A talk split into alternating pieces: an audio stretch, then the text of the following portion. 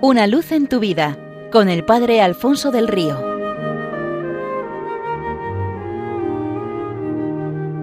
Un cordial saludo para todos los oyentes de Radio María desde el Seminario Diocesano de Getafe.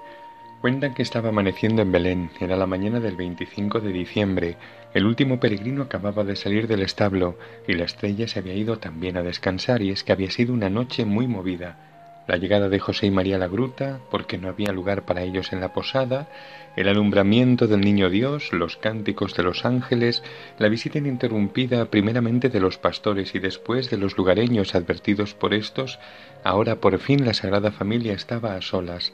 Todo era silencio, paz y tranquilidad en aquel establo.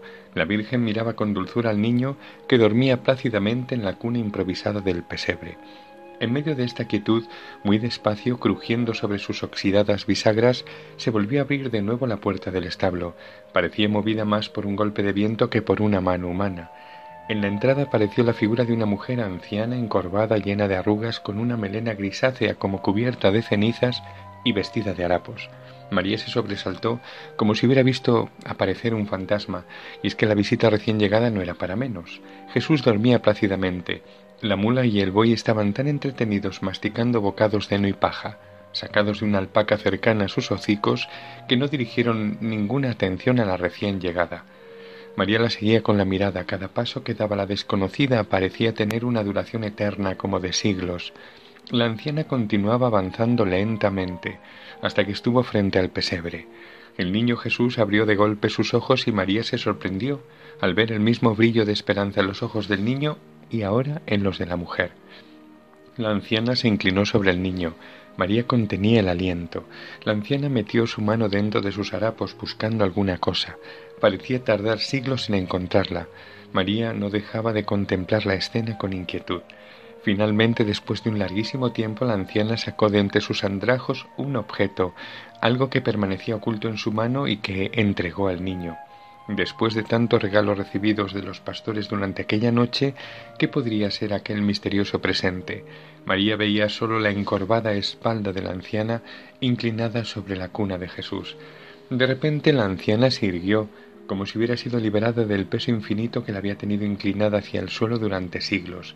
Su espalda se enderezó, su cabeza se elevó y su rostro recobró milagrosamente juventud y belleza, ni rastro de arrugas. Sus cabellos ahora eran sedosos y brillantes. Al alzarse del pesebre, María pudo ver el misterioso regalo que la mujer había traído al niño Dios. En sus pequeñas manitas brillaba una manzana roja con dos bocados, y es que aquella mujer, como podréis imaginar, era Eva, la madre de todos los humanos, que acababa de entregar al Redentor el fruto del primer pecado. María, al reconocerla, la llamó madre, y Eva, mirando a la Virgen, respondió bendita. Y ni la puerta crujió ahora al despedir a Eva, porque con Jesús nace una creación nueva, todo rejuvenece, todo puede recomenzar. Al iniciar un año nuevo nos intercambiamos los mejores deseos para los doce meses que se abren ante nosotros. Año nuevo, vida nueva. Este es uno de los dichos más repetidos. Expresa nuestro deseo de renovación. ¿Cuántas cosas nos gustaría cambiar en nuestra vida? Pues esto es algo más que un deseo. Ese cambio es posible porque Dios ha venido al mundo a hacer nuevas todas las cosas, comenzando por el corazón del hombre. Solo con Él es posible esa novedad que deseamos desde lo más profundo de nuestro ser. ¿Y en qué consiste esa vida nueva que Jesús ha venido a traernos? Lo podemos saber contemplando a la Virgen María.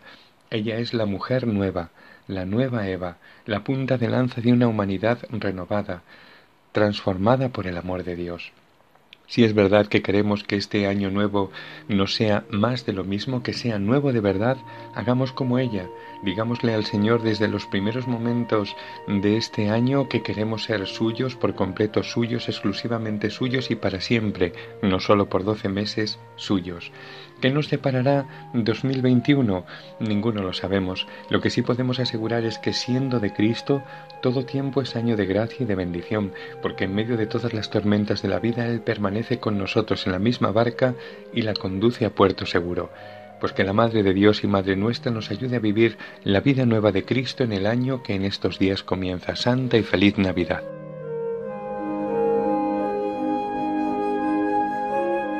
Una luz en tu vida con el Padre Alfonso del Río.